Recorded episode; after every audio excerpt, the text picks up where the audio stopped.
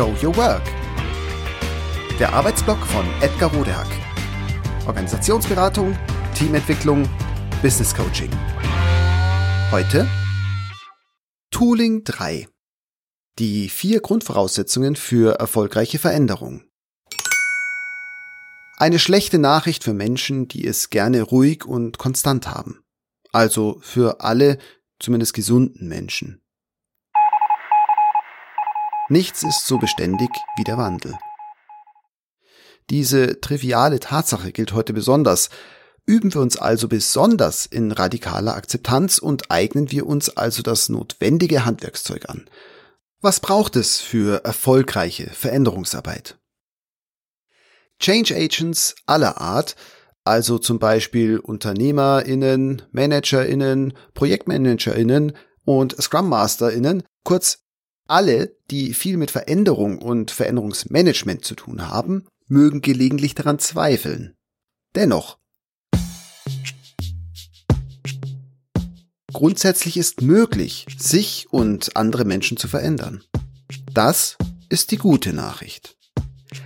Die weniger gute Nachricht ist, dass es für einen erfolgreichen Wandel Voraussetzungen braucht, die nicht immer gegeben und die erfahrungsgemäß noch seltener bekannt sind.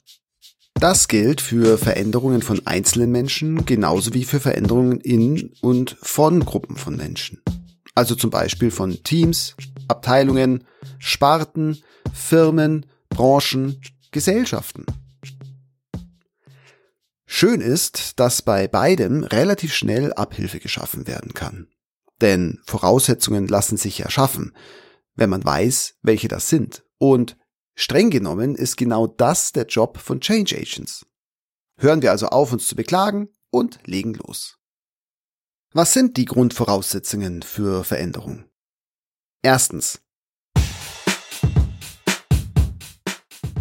Persönlichkeit bzw. persönliche Kompetenz und Bereitschaft zur Veränderung.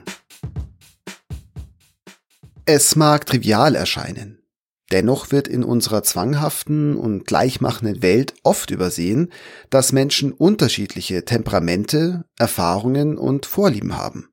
Und dasselbe gilt auch für Gruppen von Menschen und ganze Firmen zum Beispiel. Deshalb stehen manche Menschen Veränderungen grundsätzlich offener gegenüber als andere Menschen, was sie nicht zu besseren Menschen macht. Wer Veränderungen anstrebt, sollte sich diese vermeintlich triviale Tatsache stets bewusst machen und vor allem in den Planungen berücksichtigen. Am besten verschafft er oder sie sich deshalb schon im Vorfeld einen möglichst genauen, definierten Überblick darüber, wie stehe ich, stehen wir, stehen die Menschen und auch die Organisation, die sich verändern soll, grundsätzlich Veränderungen gegenüber. Bin ich, sind wir, ist die Organisation grundsätzlich eher vorsichtig, ängstlich oder auf Stabilität gepolt? Oder doch auch ein bisschen abenteuerlustig und eher unternehmerisch ausgerichtet, mit Lust am Entdecken? Wie viel Erfahrungen haben die Menschen in Veränderungsvorhaben? Welche Grundkompetenzen beim Thema Veränderung sind vorhanden? Mit wie viel Enthusiasmus und oder sogar Ängsten bzw. Widerständen ist wo und bei wem zu rechnen? Während Sie einen Überblick über diese Fragen haben, lassen sich Ansprache, Erwartungen und Motivationen zielgerichtet managen. Zweitens. Leidensdruck bzw. Gefühl der Dringlichkeit und auch der Wichtigkeit. Ja, es sieht oft anders aus. Dennoch ist der Mensch irgendwie zumindest ein vernunftbegabtes Wesen. Heißt, Menschen tun Dinge, wenn sie vernünftig sind. Vernunft ist jedoch, und da sind sich Neurobiologie und Psychologie einig, keine allgemeingültige, objektive und vor allem keine kognitive Kategorie. Vernunft ist eben keine Angelegenheit für den Kopf, zumindest nicht für ihn alleine, sondern vor allem ist es eine emotionale, eine Bauchsache. Und schlimmer noch, jede Kopf-Baucheinheit ist anders. Was aber jeden Menschen gleichermaßen ausmacht, ist, dass er immer den eigenen Energiehaushalt optimiert. Das führt dazu, dass sich Menschen bei allem, was sie tun, fragen, muss das jetzt sein? Ist das jetzt so wichtig? Ist das jetzt so dringend? So, dass ich oder wir jetzt aktiv werden und Zeit und Energie investieren? Erst wenn auf diese hochgradig individuelle Fragen gute Antworten folgen, also echte emotionale Beweggründe vorliegen, werden Menschen sich in Bewegung setzen. Wichtig.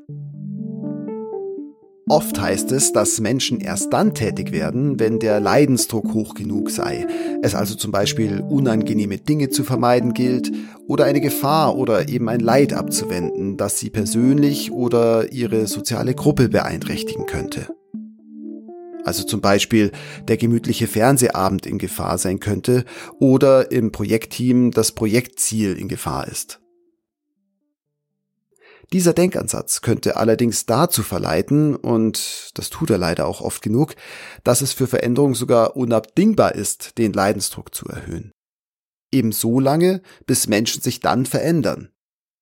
Ich halte solche Maßnahmen für überflüssig und sogar gefährlich und kontraproduktiv. Denn man kann Menschen Dringlich und Wichtigkeit aufzeigen, ohne ihnen mit Zwangsmaßnahmen Leid zuzufügen. Drittens. Belohnungserwartung. What's in it for me? Selbst wenn Menschen erkannt haben, dass es dringend und wichtig ist, zu agieren, stellen sie sich vorher trotzdem noch die Frage, What's in it for me? Was bringt mir die Veränderung? Das ist noch einmal ein bisschen etwas anderes als die oben behandelte Frage des allgemeinen Leidensdruck.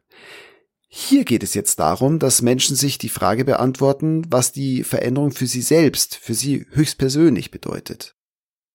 Diese Frage stellen sie sich, um zu entscheiden, wie viel sie sich engagieren werden, um die zu verändernden Routinen zu überwinden und sich selbst zu verändern. Der Neurobiologe und Psychologe Gerhard Roth schreibt hierzu, eine ausreichende Höhe der Belohnung ist jedenfalls nötig, um Gewohnheiten zu überwinden, die Veränderungen entgegenstehen.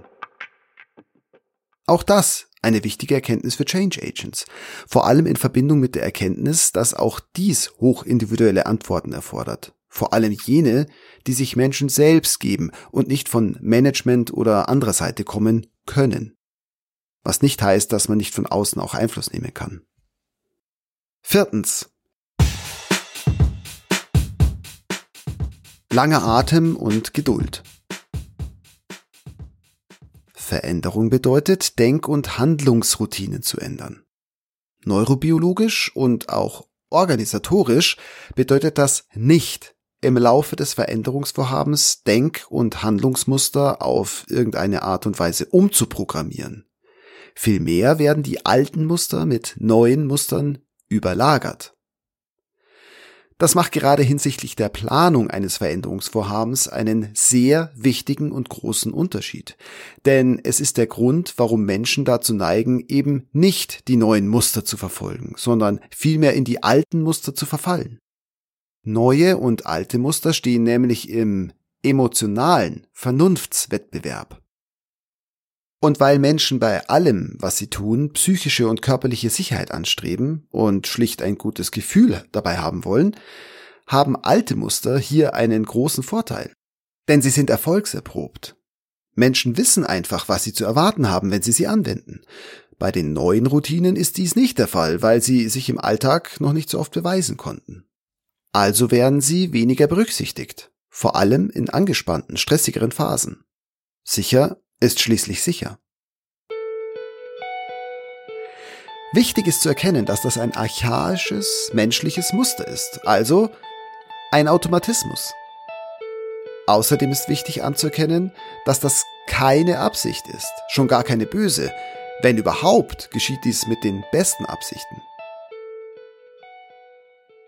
Denn bei Lichte betrachtet ist es sogar sehr schlau, auf Bewährtes zu vertrauen, auch wenn es freilich im Veränderungsvorhaben das genaue Gegenteil vom gewünschten Effekt ist. Schließlich wollen wir ja die Dinge verändern. Eigentlich. Dieser Automatismus ist aber genau der Grund, warum Veränderungen Zeit brauchen und nicht von heute auf morgen stattfinden können. Menschen brauchen Zeit, die neuen Muster zu etablieren und einzuüben. Mit allen Fehlern und Rückschlägen, die das mit sich bringt. Und weil diese Sachlage mal so ist, wie sie ist, und Menschen zudem noch zu Tunnelblick neigen, ist es wichtig, dass man externe Begleitung hat, die auf Fehlentwicklungen hinweist und sie zu korrigieren hilft. Zumindest aber ist dafür zu sorgen, dass Menschen lernen, sich selbst zu überprüfen und wieder in die gewünschte Richtung zu agieren.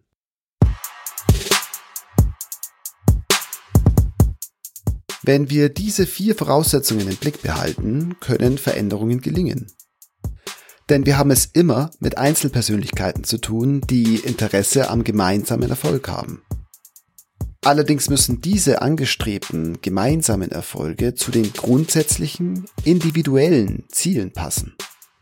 Das erfordert die Lust herauszufinden, was das im Einzelnen bedeutet. Also auch die Lust, einen wohlwollenden, positiven, motivierenden und wertschätzenden Umgang miteinander zu pflegen. Und es erfordert eben auch Geduld und eine gewisse Frusttoleranz bei allen, die für die Veränderung verantwortlich sind und dafür kämpfen. Ihre Motivation für die Veränderung ist nämlich, zwangsläufig, eine völlig andere als die ihrer Kolleginnen. Das wiederum hängt viel mit dem Problem der zwei Geschwindigkeiten zusammen. Doch darüber dann ein andermal.